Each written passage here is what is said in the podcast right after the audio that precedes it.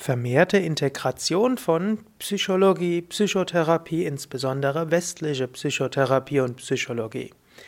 Ja, hallo und herzlich willkommen zur, zum 22.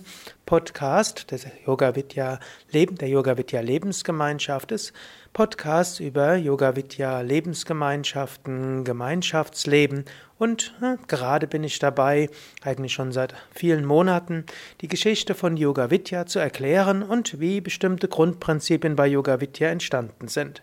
Bei Yoga Vidya spielt auch westliche Psychologie eine Rolle, spielt westliche Psychotherapie eine Rolle, insbesondere zum Beispiel bei zwischenmenschlicher Kommunikation spielt die gewaltfreie Kommunikation nach Rosenberg eine wichtige Rolle.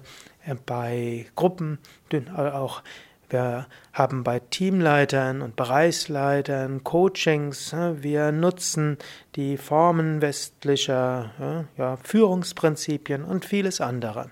Gut, auch das war am Anfang gar nicht mal so selbstverständlich.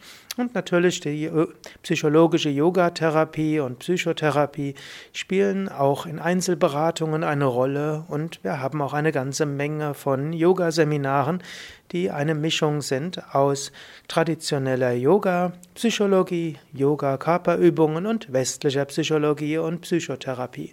Wie ist es dazu gekommen?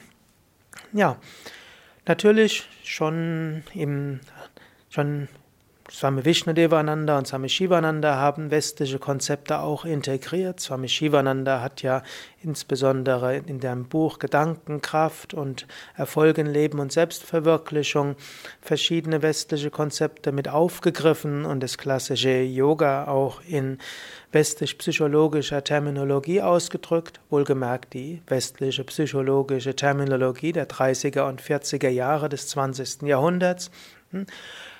Und bei Yoga Vidya gab es einen besonderen Gastlehrer namens Shanmuk, Shanmuk Eckhart, der zusammen bei Sukadev gewesen war in den Shivananda Yoga Vedanta Zentren, auch mit ihm zusammen im Vorstand war.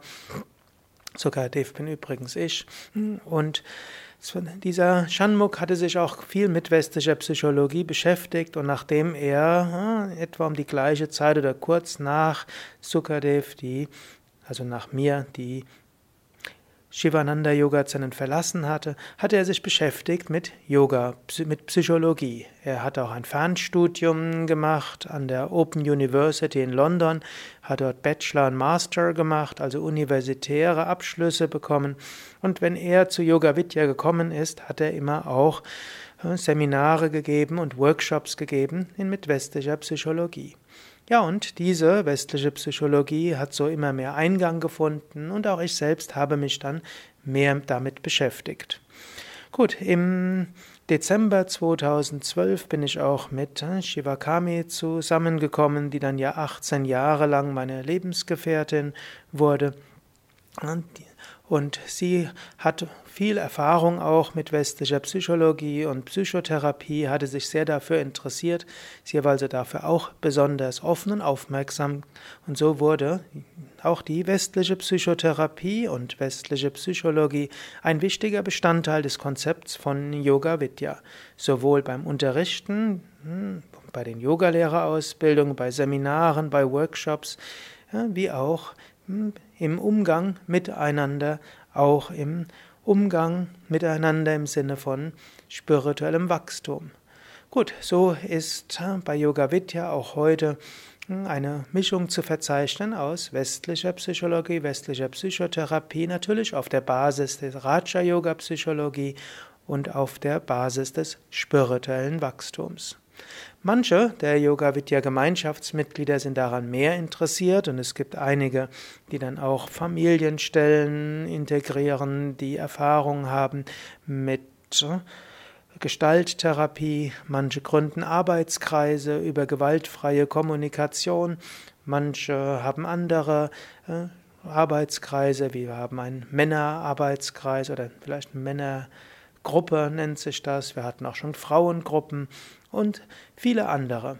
Hm, nicht jeder will das, nicht jeder braucht das, aber es gibt eine hm, starke Offenheit auch für westliche Techniken der Psychotherapie und der Weiterentwicklung. Und wie gesagt, auch die, unter den Führungskräften, wenn man so nennen will, hm, gibt es äh, Coaching, sodass auch mit westlichen Konzepten geschult Menschen ihre Aufgaben besser wahrnehmen können.